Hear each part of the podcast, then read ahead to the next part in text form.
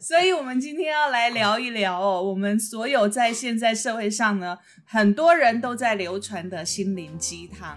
心灵鸡汤，我相信很多人都很喜欢看，但是很多人看到心灵鸡汤，应该也都会翻白眼。I know that I'm a woman and I'm supposed to care about my heart.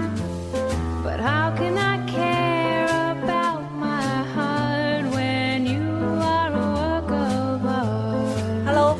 到 Miss K 的神经说，我是 Carrie。Hello，大家好，我是今天声音非常有磁性的 Goto。嗨，我是一如往昔可爱的小布。我要跟你们说，我刚刚呢在跟大家打招呼的时候，我差点说我是小布，因为为什么要我疯了。为什么想要当我呢？我想这几天应该是我看太多心灵鸡汤，导致我神经错乱。这种文章真的不要乱看，我每次在看到这种文章的时候，都会翻个白眼，就把它划掉了。所以，我们今天要来聊一聊哦，我们所有在现在社会上呢，很多人都在流传的心灵鸡汤。心灵鸡汤，我相信很多人都很喜欢看，但是很多人看到心灵鸡汤，应该也都会翻白眼。尤其呢，我们每天早上会收到长辈的那种长辈早安图，对，禁止他们传都没有办法禁禁止不了，所以每次看到这种长辈图，我是不知道怎么回，所以我都已读不回。你们呢？Me too。哦，我我我之前我的那个家里面也有一段时间，就是我的阿姨、舅舅、婶婶们，嗯他们会抓一些长辈图，就是那种早安美丽的一天什么，然后背景是莲花啊，嗯微笑的不知道是谁啊之类的。嗯然后呢，我觉得很棒，就请不要再传这种图洗版。他们就说我只是一个祝福。然后呢，我就上网去抓了各式各样恶搞的早安图，就丢回去。就比方说一个莲花是背景，然后然后文字是写早安你这个臭鸡鸡之类的，我就这样长连。辈没有骂你吗？他就说好没礼貌，我就连我就不回了，然后我就连丢三天。的确是很没有礼貌。对，我就然后他们从此再也不在那个群组里面贴任何早安图，立刻呃打住这个歪风，你知道？我觉得我觉得我们家的长辈是，他不只会传传到群组里面，嗯他还得私赖你一个人，再传一次相同的。为什？么？这我真的觉得我要疯，而且我因为我基本上是一个很重视礼貌的人，从小家庭背景的关系，所以我就会礼貌的回他们一句早安。但是其实我真的觉得我要疯了。我也是哎、之前我阿姨有私传我，啊她在家族群组里头要私传我，然后我第我第一句话就回她说：“你再传一次给我，我就封锁你。”哇哦，然后他就他就再也没穿了。见到面没讲这个吗？见到面没有啊？没有啊那。谁敢提啊？我真的很奇怪，我觉得很奇怪，他们长辈很喜欢传那种早安 早安图的这个用意到底是什么？因为他没有话题跟你讲，就只好看这用这个来创造一些话题呀、可是这个反而会被我们封锁啊！他应该知道，传给我们这一辈的人来讲，应该是不受欢迎的、啊。他们不懂，我觉得他们不懂，而且没有这个自觉。而且你知道，有专门在教他们制作这种早安图的班级耶，他们会去学。不过我觉得这个对长辈来讲也是一种心灵寄托吧，是啊，学这个很好啊，多一个技能啊。这多一个技能不来骚扰我们的、啊。嗯，也许他们不觉得，我觉得他们不会去筛选要发送的对象，反正就是手机里面的通讯、通讯的联络人全部都是全部发一轮。我觉得他们是这样，他们是用那个一次全部勾选，一次全部发送，对，他们根本没有在在判断的。然后是我们太走心了。是哎，这句话对耶，是我们太认真了。对人家也许是随随手一发而已，你。不回他也不会怎样啊。对呀、是我们太走心了，没错。所以以后我们要怎么样，就是看到不要回回就对了。对，那所以这种礼貌是害死我们自己，就是眼睛都快瞎掉。然后呢，为了这个，就是其实之前为了要应付这些家族的这种轰炸，嗯，我还上网去查所谓的早安图产生器，真的有这个东西，有你就只要打字图就帮你生成了，对，而且都是很像那个早期 Word 的嗯。大概一那个两千年版那种啊很糟糕的文字艺术师配的字，对他们那个就丑到爆炸。像标题楷啊啊标标楷体、新细明体新细明体这种对。看起来就是很老派的这种。对对对，还有文字会破浪状的那种很老派的特效，它这个对。产生器就是好几个哦，它哇背景图都帮你弄得好好好，你只要写字，图就出来，就纯图就丢不。过说真的，我觉得对于长辈来讲，他们有这个东西可以跟我们年轻人或者年轻一辈的去做一个连接，我觉得也是不错。我觉得那不是互动，是在。我我觉得，我我觉得他们其实真的不是，就是要做，就是他真的只是就是随意的发而已。因为我嗯曾经试过，就是我回他，嗯，他没有已读哦，他不读哦，他就这样摆着嘛。然后他下次就再发，因为他是群发嘛，所以他会哦再发给你。你就奇怪，他可以发给我，我可以看到，但是我发给他，他居然没已读，因为他根本就是 讯息太多，他也看不完。那就是纯粹就是我们太走心了，真的，我们太在意了，实在是因为我们的资讯太多了，所以我们真的很希望能够收到的是我们要有意义的对讯息有意义的而且讯息，而不因为我是有这种讯息。我是有强迫症的人，我一定要每天都要就是随时随地把 line 里面的讯息读掉，即便我知道那个是对我来说没意义的，我也会把它点开，把它划掉。嗯，所以长辈只要传这种图给我，我就一定得开来看。你是对强迫症的啦，因为我像我的群主到最后完全没有想要对，因为我的手机光群组就七八十个了，所以我每天因为我有在服务线上做一些咨询嘛，嗯所以我我只要一个小时没有打开我的 line，我的讯息大概都四五百个一个小时。那所以我，我都我已经习惯它了，就不会强迫自己点我一定要点开来看。还有一个哦，像我现在就随便点开一个那个大姐的那个那个 line 啊，她每天都几乎每天都会传给我。像她现在我点开，她就叫每日一句早，知道彼此都安好，早安愉快。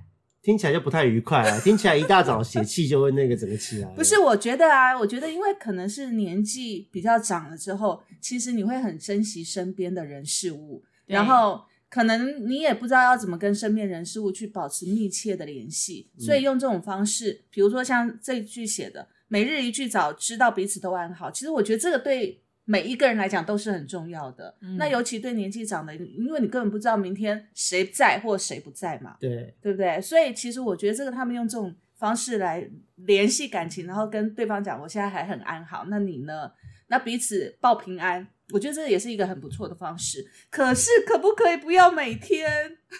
他要因为就是就像刚刚讲的，不知道他什么时候会在会不在了，对，所以他就每天丢。也是啦，如果以后就是像我们以后，如果大家没有结婚，我们嗯同志圈的朋友就说，哎、嗯那大家就一起合租一栋啊，或者一起买一栋房，嗯，大家住在每一层楼。对，然后如果那个就大家就丢早安图，如果那个没有没有有哪一天哪一层楼的谁没有丢图了，就是他挂了。也 是哎、对是哎、我觉得可能我们现在还没有办法去理解那种心情。嗯可是当你到了某一个年纪之后，也许你会很害怕，明天可能你联络不到谁了。今天有可能是最后一次见面，有可能啊。哎、我们好像是不是走题啦？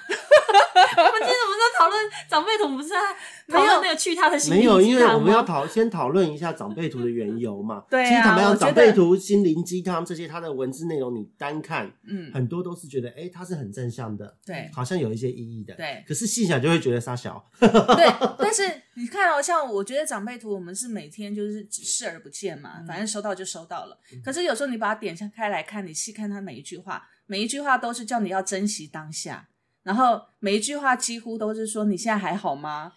都是这样的心态。没有，我们都是 Good morning，早安，今天很冷哦，多穿一点，请是吗他修，哎都这种的啊。可见你们那边比较没有内涵。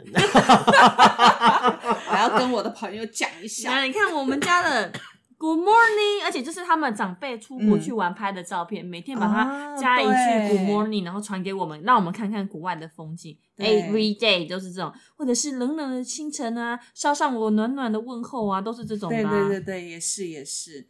好啦，我觉得这是属于长辈的这个部分啦。嗯那事实上，其实，在我们的社群网站上面，还有我们呃平常我们读到的文章里面，还有我们的 FB 的社团、IG，或者是呃现在我们看的小红书等等，其实都有那种专门的什么叫做语录。对对不对啊对，语录里面充斥着所有满满的所谓的心灵鸡汤的一句话或两句话，嗯但是你细看的时候，你会觉得天哪，这根本就是干话，而且是废话。对啊，超废的啊。对，所以我真的很受不了。比如说，好，我前几天呢，我有一个朋友，FB 嗯。上面的朋友，嗯。那事实上，其实我我我觉得这个朋友我不常去跟他联络，然后，但是他最近他很常跳出在我的 FB 的版面，我仔细一看，全部都是他点那个点赞，在一个那个呃力那个那个很那什么心类似心灵鸡汤的那种社嗯。团，嗯，然后呢，这个我就点进去看，我就很好奇，到底他讲什么话让他那么的那么的有有活力、有力量。然后每天他在他那个板上啊，就写说谢谢版主的话，让我的人生充满了激励，然后让我从黑暗中走向光明等等之类的。哦，听得好烦哦。对，然后我就点进去看，哇靠，这真的是，来，我随便念一句，他真的就是一些很很莫名其妙的一些正向正向言言论，对，就是你已经都知道的东西，但是它就是写成一篇文，就一句话你可以解决的，可是你它偏偏写成大概两百三百个字，然后呢，好，来，比如说哦，他会说，不是因为生活变好了你才快乐，而是因为你先快乐了，生活才变好，这不是废话吗？有讲跟没讲一样，超废的。对，请问一下，在生活当中要变得快乐的原因是什么？有钱呢、对，每一个人的因素不一样嘛。嗯，对，所以你快乐了，当然生活就会变好啊啊。是啊。那你生活变好，你也会快乐，这不是同等的意思的吗？没错，然后还，我就又仔细看，我就不相信，只有这一篇，我觉得我可能误会他了，我就再继续往下翻，又看到了，不是因为讨厌的人离开了你才自在，而是你先自在了，讨厌的人才会离开你。这就是值前后什么东西啊句吧？我我我也自在，可是我讨厌的人还在呀、办公室就这么多人，他就是不走，你能怎么样？对啊，真的啊自在跟讨厌的人离开有什么关系？对呀、这是两件事啊。对，而且很多都这样，而且像我们在我们男生在成长过程还有当兵，嗯当兵最喜欢讲的话就是说，合理的训练是训练，不合理的训练是磨练，嗯对不对？嗯，所以它其实有很多这种干话，可是其实这种话呢，在我们的生阿兵长过程，哥就是为了要超死你而训练。对，很多时候这种这种所谓的金句呢，都被嗯拿来当做是无限上纲的一个发展词而已，好不好？发语词。我我对觉得，还有什么男儿有泪不轻弹啊啊啊！我就爱哭啊！靠，我觉得 记得我上次上次，呃，我不知道跟小布讲在在讲什么事情的时候，但我突然就有点情绪高昂哦，我就觉得很激动，就是因为我又提到那一句我很不喜欢的心灵鸡汤，叫做你。呃，你若盛开，花若盛哦，开，花若盛开，蝴蝶自来。我说屁，我们今天盛开的这么美丽的蝴蝶还是没有来啊？哦，在讲交男朋友这件事情，啊，真的是？吗？对，很多都这样子啊。其实我我都已经要凋谢了，蝴蝶还是没来、啊。对呀、这叫什么？这叫孤芳自赏，好吧？而且可能花的品种不太对。什么叫做花若盛开，蝴蝶自来？我告诉你，我的版面上面有很多朋友都用这句话来安慰自己，然后呢，就默默的在那边等待，就变然后呢老处女了对，然后就你就可以感觉到，其实会讲这句话的人，他其实上是有一种无奈的感觉。对呀、然后默默的等待别人来欣赏他，然后就会觉得别人如果没有来，他就会觉得啊，你真的很没有眼光，我花都已经这么漂亮了，怎么都没有过来，而且还没有办法吸引，然后就不断的安慰，用这句话来安慰自己。就自己是一朵捕蝇草。食人花啊，所以你看看，我觉得这种心灵鸡汤到底到底是怎么回事啊？你们说说，小布你看到的心灵我鸡汤，我真的觉得这心灵鸡汤真的是会害死人哦！哈，嗯你看，我们为了这个今天要录的这 podcast，找了非常多那种就是干化心灵鸡汤，比如说、嗯不要投资自己，要投资快乐。废话，我 我不投资自己，哪来的快乐啊？我钱就是投资别人吗？我钱就是要花在自己身上才会得到快乐啊！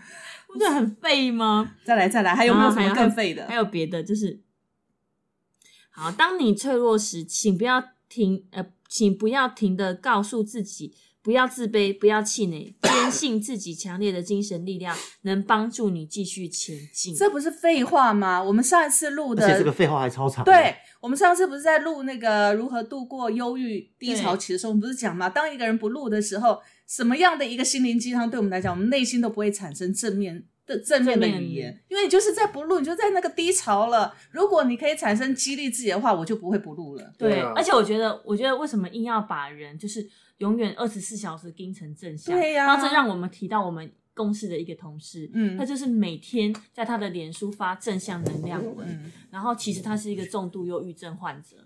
天哪，对，但是我就觉得说，这种就是你要用这种正向的言论去一直不断洗脑自己是一个很快乐的人，要做什么？对啊，而且你可以从他的字眼里面看到，事实上他是很勉强的用这些话去催眠自己要开心。对啊，那是一种很牵强的一种状态。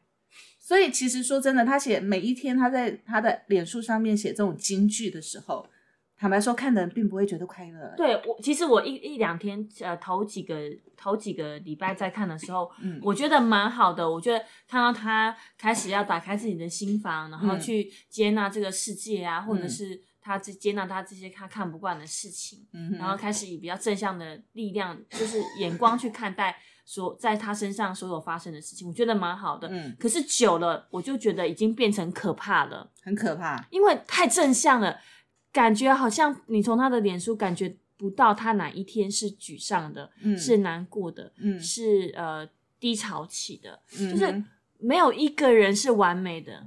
对听众朋友，没有一个人是完美的，每一个人都会有情绪，会有高高低低、起起落落，这才是身为人啊！如果你永远都只要感受快乐、感受正向，那你的酸甜苦辣你都永远都只有甜，怎么会有滋味呢？对啊，生活就一成不变嘛。我觉得看那种太正向的啊、我看到会怕，嗯，而且我会觉得他太假了，对，太刻意了。我觉得这这就已经失去了人的味道。没有人味，没有温对，度，而且而且说到说到所谓的心理学家，会想会喜欢看、相信这一些人物。其实我我自己会有一个想法是，也许是我们小时候，或是说现在大家当爸妈的听众，嗯，会对自己的小朋友说：“哎、你要有个座右铭之类的东西。我不会这样跟我小孩讲，要对，要什么座右铭啊？那我觉得两位是还蛮蛮理智的，因为我觉得生活是不断在变，时代不断在变的。每一个时期，你所关注的事情是不一样的。嗯那如果你这个座右铭是贯彻你一生的话，我只能说这个人是尸骨不化。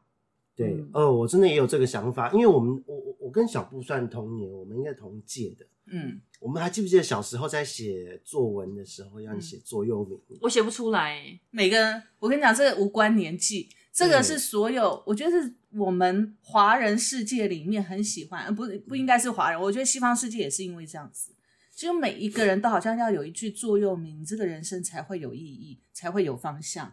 那仿佛你的整个的人的一个理念，不是你自己能控制，而是这个座右铭在牵制着你。对对对，我觉得这个好好没趣哦。我对啊我记得每一次我在写这个题目的时候，要我写座右铭，从小到大，我没有一次写的是一样的。嗯，但本来就是啦，每一个人不可能在每一个阶段他的状态都是一样的、啊，就有点像你刚刚不是讲说，这样会让感人家感觉就是你的成长都是被一个东西牵制的嘛。那我们来听听看这个心灵干话。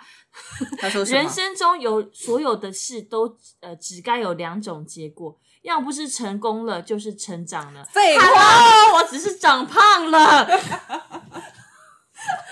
这是种成长啊，这是成长，没错，他没说错，是成长啦。妈呀！来来来，我我觉得像这种干话现在这么多流行，这么流行，而且你看它的按赞率多高啊！两千四百八十六个赞，真的耶还只是 IG 哦，还不含 FB 哦。对 I G F B 小红书任何那个社群媒体上面充斥的这种语录，来，我现在又看到一个哦，好，你们听听看，生活中好事跟坏事都有，还没出现的好事，或许只是被坏事暂时挡住而已。记住，没有过不完的今天，没有过不去的事情。即使生活比想象中艰难，你也一定会越走越坚强。我觉得好累哦，看这个文字就累，光听就累。好累来，我接着你讲了。对于人生，你只有三种选择：放弃、妥协，或者是全力以赴。废话啊，我是每当有困心，我都每当困着跳啊。我觉得好惊我只要哦休息，你就说我放弃，我妥协。我刚才念的这些哦，下面呢，我那个朋友呢就在下面回复说：“哇，这整篇都是金句，一次要念三遍，字字句句都给我新生的力量，他是老常师叫他常让我要写吧？常常让我。想通很多事，明白了就不会纠结，揪心的事也渐渐放下了，感恩。我会想要拿书打这种人的脸呢，就拿书角塞他头。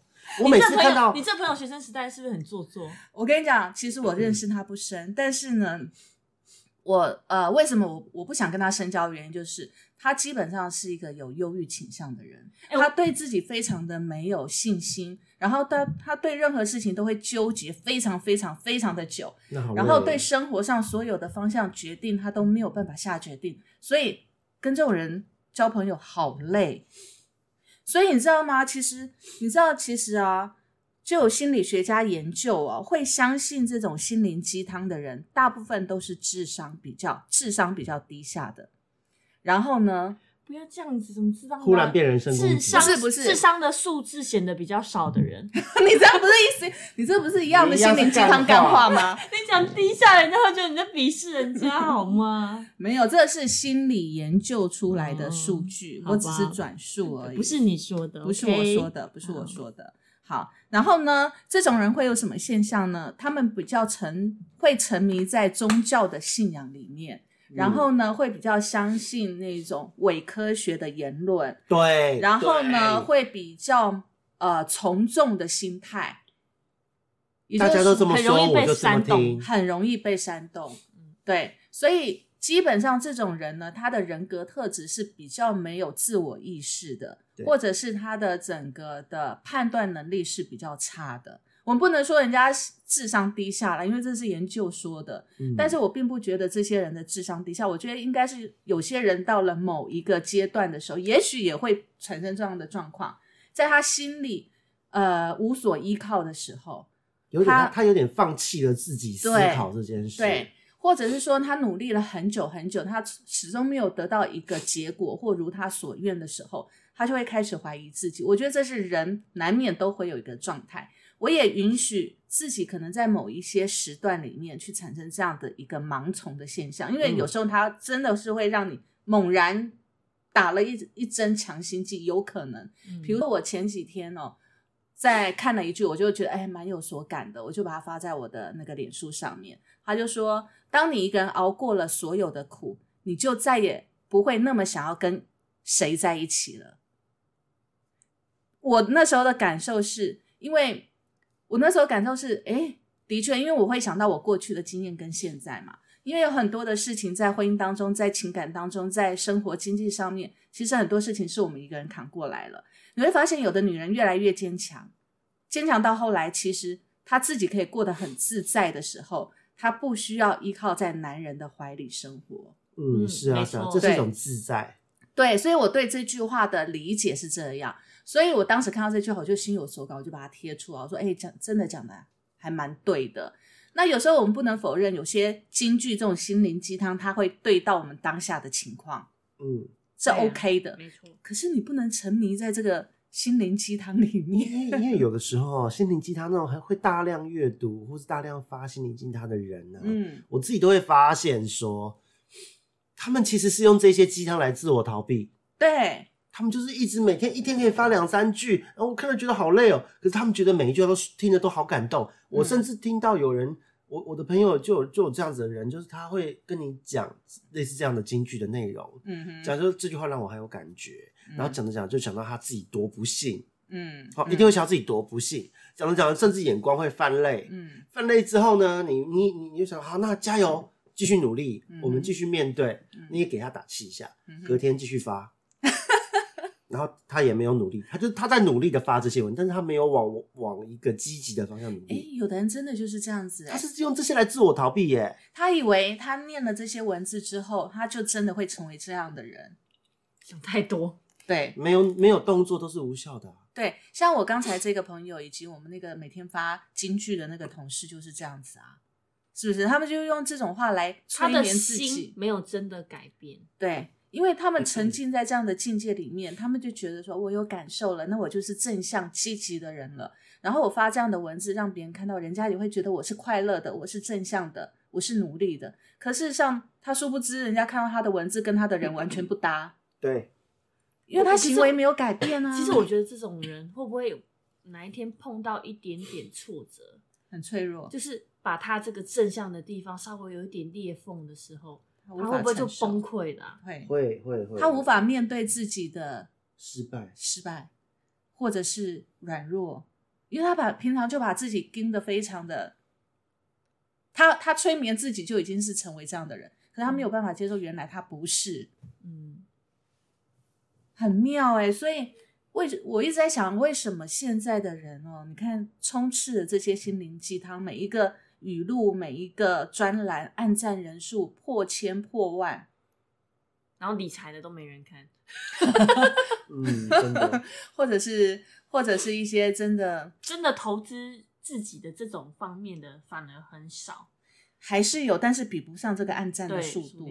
对对，我所以我就觉得现代人的心理真的是这么的脆弱吗？是我觉得是匮乏，嗯哼，而且我觉得现在的人交朋友不像我们以前那个年代，因为我们以前没有没有什么手机嘛，嗯所以人跟人的谈话是面对面的，嗯那你才有办法交心、深入、深聊这样子。嗯，那现在的人都是在你知道，就是通讯软体上面啊，所以变得你你说要想交心的话，好像就是变得很困难。所以嗯你真的离开了学校，出了社会，交到的朋友又更少了，所以嗯就是心里就会变得很匮乏，所以会有这么多交友软体 A P P 出现，不是没有原因的。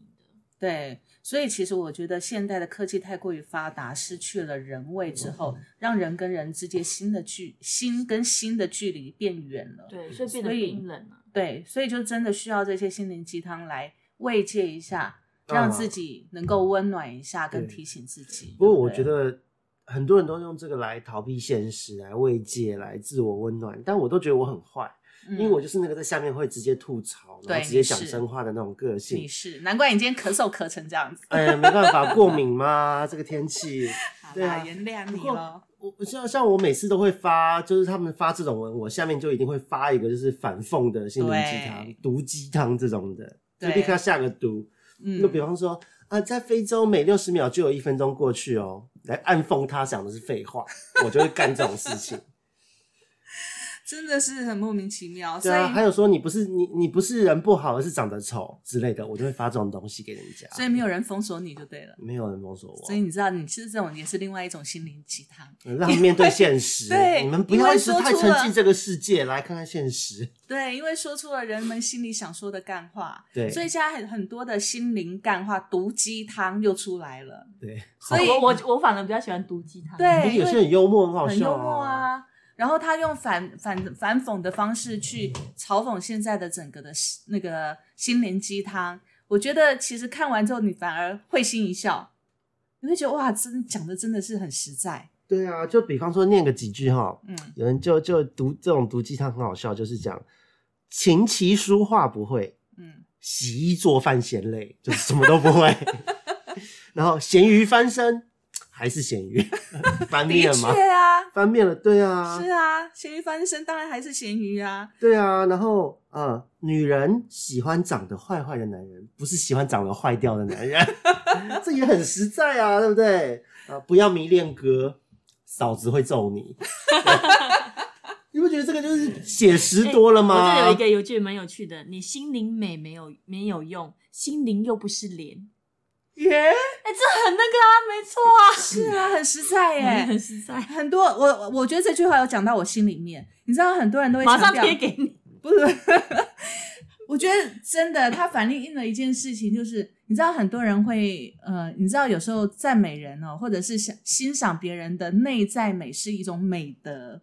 我觉得嗯中国人会有这样的一个想法，就是说我们要欣赏内在，不要只讲只讲求外表，对不对？嗯可是很现实，就是往往人跟人之间的交往，第一眼是取决于你的外表，对啊，跟你的心灵美不美哪有什么屁我用啊？们我们不要说交男女朋友，或者是喜欢对方，你连自己交同性的朋友，你都会看那个人长得漂不漂亮、顺不顺眼是啊，是啊，所以外表是很重要的。你心灵美也要相处以后才知道，但是你第一眼就不美，你怎么会跟他相处？怎么会知道他心灵美不美？对呀、是啊，这很实在啊。我觉得有的时候心灵鸡汤写太多了，或者读太多，真的会变成一种自我催眠、自我暗示。对，我觉得这种暗示都是，对自己并没有什么帮助。哎，而且我觉得啊，像他研究里面有写到说，心灵鸡汤呢里面到底有什么会让大家这么的着迷哈？第一个呢，他说，因为这些所有的心灵鸡汤文里面呢，有一个叫做巴纳姆效应。什么是巴纳姆效应呢？就是巴纳姆效应，就是说，呃，他们总是会用一句很笼统的一个描述人格描述，然后但是呢，你仔细一看又非常的空洞。但是这种描述呢，可以放诸四海皆准的这种这种描述方式，然后套在某一个人身上。比如说，你的人格里面，你一定呢是比较喜欢开朗，然后乐观，然后你倾向于企图心旺盛，然后行动力十分的十分的充足，然后呢，你向往的是一个美好的生活状态，这个就是你的人格特质，这不是废话？他去问问看杀人犯是不是这样？也一定是这样，谁不向往？在你在天桥下杀人犯就，是愤怒啊，他哪来的快乐？就是愤怒、愤世嫉俗。搞不好他很快乐啊，那这谁知道对不对？因为杀人他觉得很快乐。对，因为他向往美好生活，而且觉得身边人都该死啊，所以把坏人都杀光了，所以他就可以留下美好的生活嘛。哪一个人不是希望这样子？这个就像有一些算命的，他他看你手相或干嘛。我以前遇到这样子，就是那种龙山寺下面有一算命街嘛，那嗯小时候的时候跟着妈妈去去玩的，嗯从第一摊随便找个几摊，就随机抽个几摊来问，嗯，每个第一句话都说你是劳碌命吼，你很辛苦吼。这种话讲出来，谁都嘛说对，他不然他会去抽那个，他如果生活过得很舒适，他还去抽那个。对啊，所以这叫做巴纳姆效应嘛，就是说他用一个笼统的，然后一般性的人格描述，即使这个描述是十分空洞的，但是大部分的人呢都会觉得哇，他就是在讲我，因为他是放诸四海皆准的一种话语，所以。其实很多的星座算命啊、占卜啊，大部分都是运用这样的效应，让大部分人觉得哇，你好准哦，你讲的就是我。所以其实心灵鸡汤，你看有很多的干话，跟很多的那种很含糊不清的，然后正面也讲，反面也讲的，其实他就是在抓人的这种心态。对啊，就是比方说下周的十二星座运势会如何呢？嗯，你知道你惹火哪一个星座人会你会下场最惨吗？就是十二个都会啊，你惹火谁都会最惨啊。对。然后你看啊、如果说以星座来讲的话，你要参考你的上升、你的太阳、你的月亮、你的金星，拜托，所有的所有的十二星座几乎都包含在里面。对呀、当你讲完的时候，你已经参考了一半了，好吗？对，然后哇，对对对，就是我，哇，对对对对，就是我。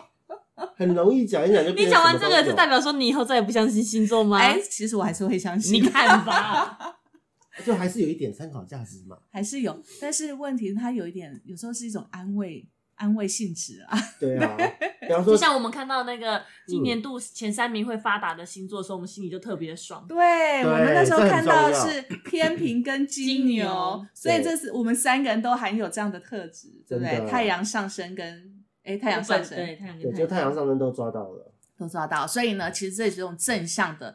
好啦，好一点来讲，我觉得这是一种正向的隐喻，暗示我们今年一定会大发，所以我们就努力向前。但是呢，不要天天沉迷在这种算命占卜当中但记。得礼拜五我们说好的那个 六合那个乐透要买六合彩一下 他只要讲六合彩，大乐透要买。不要买六合彩好吗？明天明天要记得买。好，来再来还有哦，就是说，他说为什么这些心灵鸡汤其实也涵盖了我们的拖延情节。嗯，那为什么会这么讲呢？因为其实哦，我们每一个人在情绪的当下，有时候是需要被呃放空的，然后有时候是有时候是需要拉长时间让自己去缓冲的。但是有时候我们明明知道这个状态，但是我们人我们每一个人的力量可能没有办法做到，在当下没有办法做到。所以呢，我们就借由这样的一个心灵鸡汤去缓冲我们的情绪，然后呢，把自己的情绪放在这样的心灵鸡汤里面，借着说对，那么我就可以适时的去让自己缓舒缓一下，放松一下，然后就像我们刚才讲的嘛，也许它呼应了我们当下某一种情境，我会觉得哎，有人了解我们哎，所以暂时有被安慰到的感觉。嗯，对，好，所以再来哦，就是说心灵鸡汤呢，它有舒缓焦虑的作用。哦，这是真的。为什么？这个点我倒是没有感觉，我看得更焦虑。因为人生为什么要这么积极正面？其实事实上，这反映了我是一个反社会人格嘛。因为我就觉得我就想废啊，我现在是不爽，就是负面啊，我现在就瘫在这边啊。对，那你为什么一定要叫我奋起直追呢？对啊，我前几天跟一个朋友聊天，他刚比完赛，嗯那嗯，个健美比赛，对，比完赛之后，然后他就说他们他们的健美圈的那个选手们，大家都约要吃饭啊，嗯然后去泡温泉啊，嗯然后要要要不要那个过两天再去运动啊之类的。然后呢，当问大家问到他的时候，他他就他的回答就是没有，我只想回到家躺到床上，躺到那边躺到发芽。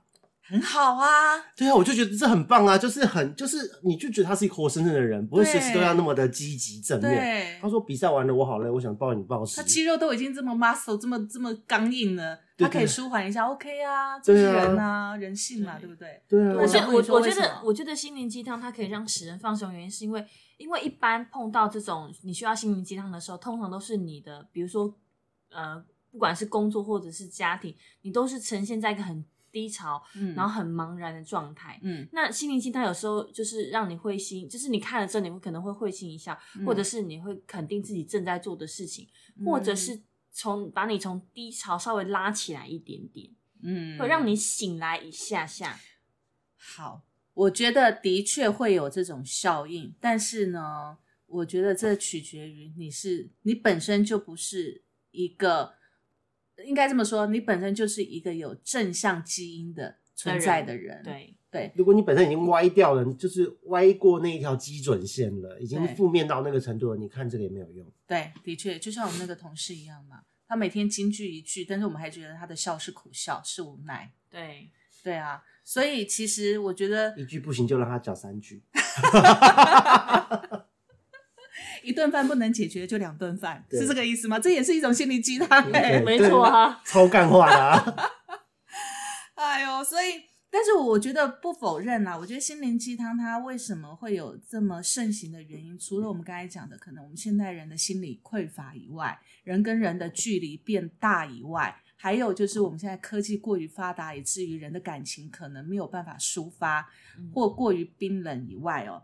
其实我觉得我们不得不承认说，心灵鸡汤其实也提供了我们另一种角度来看这个世界，对不对？嗯，因为有时候我们看到心灵鸡汤会会心一笑的原因是，哦，原来可以这样子看角看事情的。对，没错，然后从这个角度里面，你会发现，哦，原来我以前没有想过这个角度。嗯，从另外一个角度看世界的这个这个这个切入，我倒觉得还不错。嗯嗯，对，因为因为有的时候太执着于它是情绪的反应，那这个时候就觉得讲这一些很多是废话。对。可是如果变成说我看世界角度不一样，那我觉得哎、好像看它还有几分价值在。对对，所以其实它也不全然是坏的，但是问题是就看我们怎么去看心灵鸡汤这件事，对不对？那其实说真的哦、我觉得心灵鸡汤其实不止在我们现在这个社会存在，你知道，在古代的诗文里面也有存在。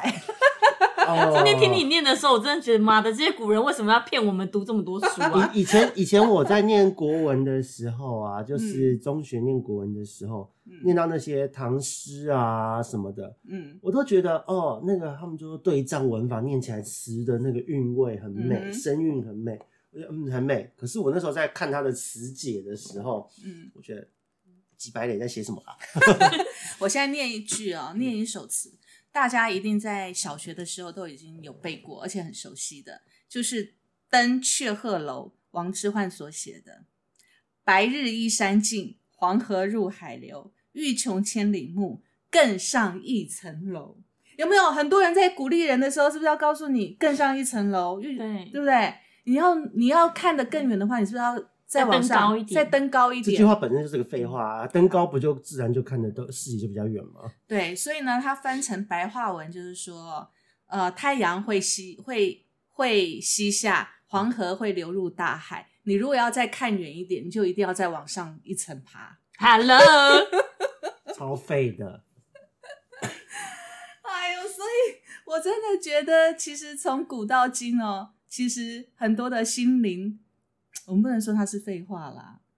我们毕竟也背了那那么多，对啊，古古人也讲废废 废到我已经不知道该说什么了。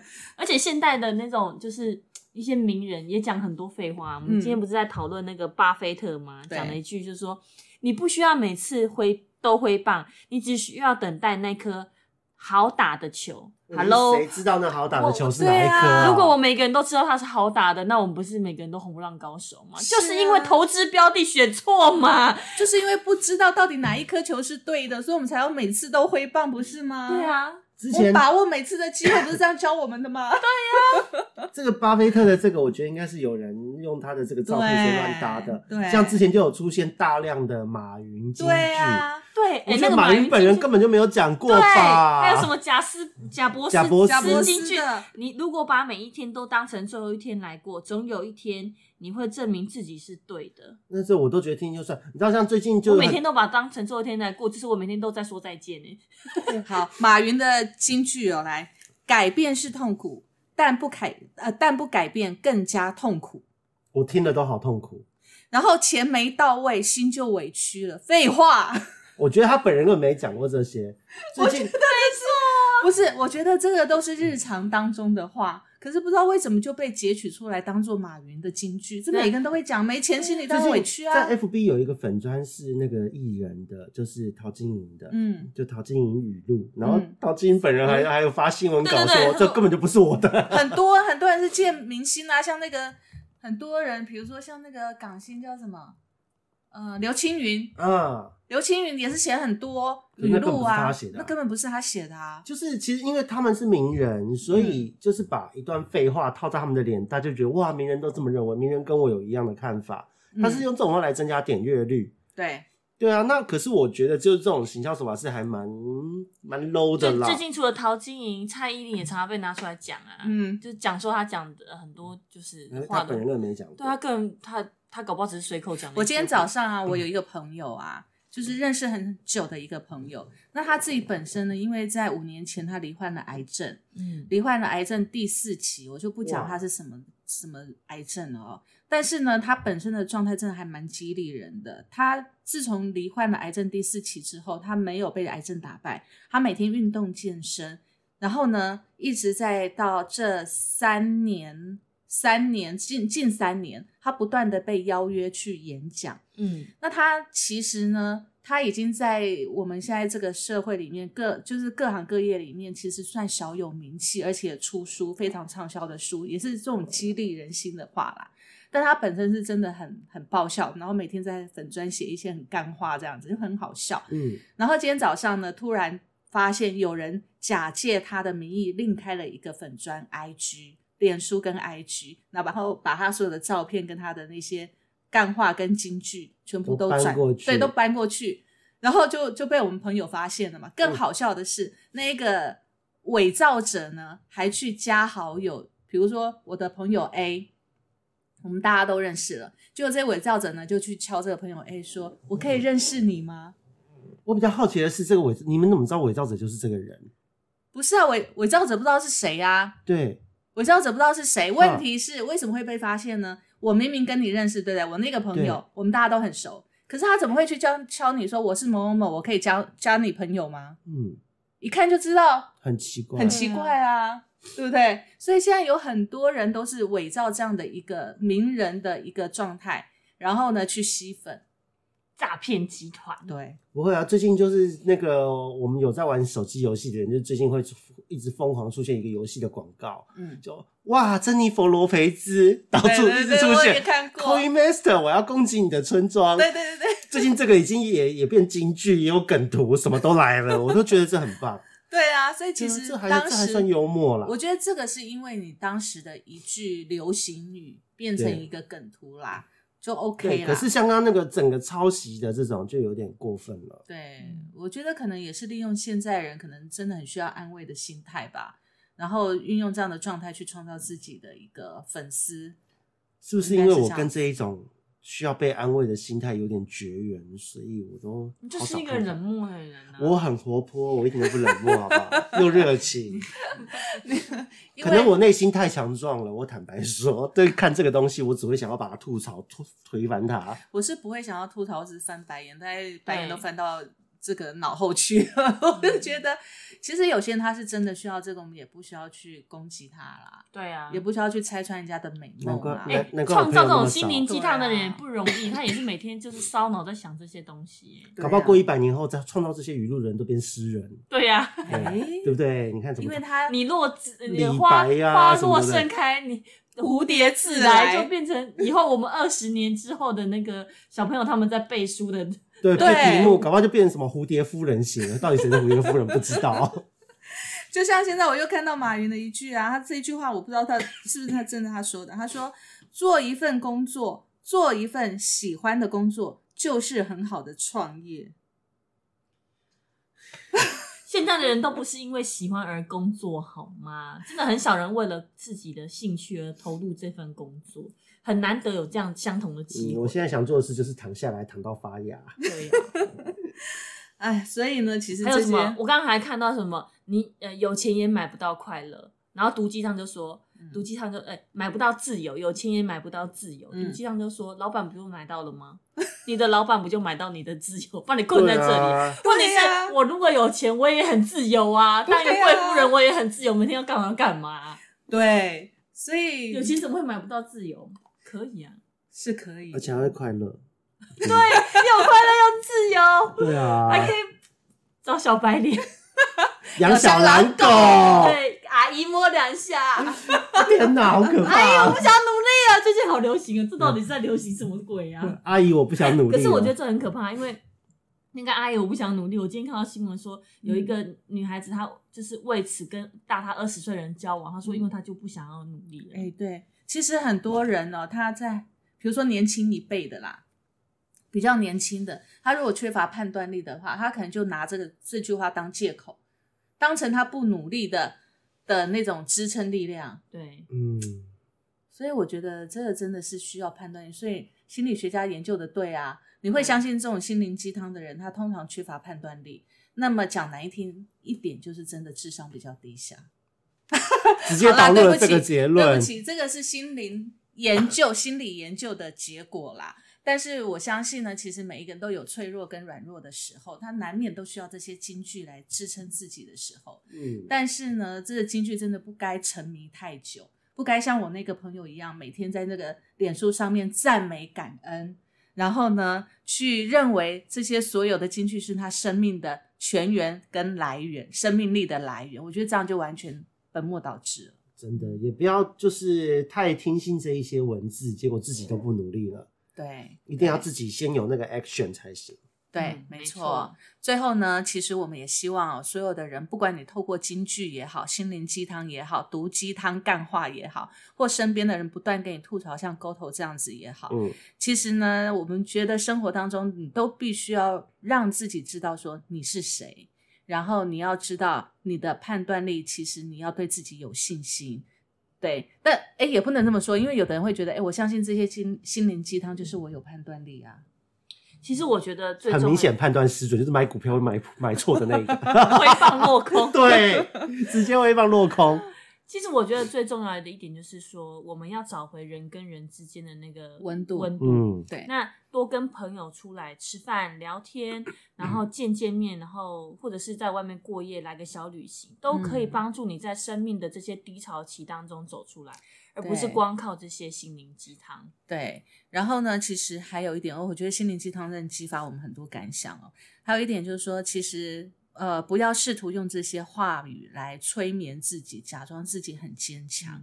因为如果你真的很脆弱，你想要哭，你很难过，其实你就这样子哭吧就哭啊！你沉浸在你的悲伤里面，没有什么关系啊，也没有人会责怪你啊。是啊，对对不对？因为情绪你要发泄出来，你要去跟他平等的对待跟共处，你才能够把这个情绪给融为一体，然后消化掉，你才能够真正的走出来嘛。所以、有时候你伪装坚强，这不是一个真的很理智的行为嗯，哦。所以我们也很希望呢，我们的听众们呢，可以看看鸡汤没有关系，但是呢，我们要适时的去判断你需不需要这个鸡汤。然后呢，适时的走出我们的房门，对，去跟。我们的朋友好好的交流交流。然后呢，呃，遇到人的时候呢，其实微笑其实很容易就是感染到对方的心里面了。嗯，那就多微笑，就会有好的一些机遇就会出现啦。是是是，有机有印证艳遇啊，印证在你的身上。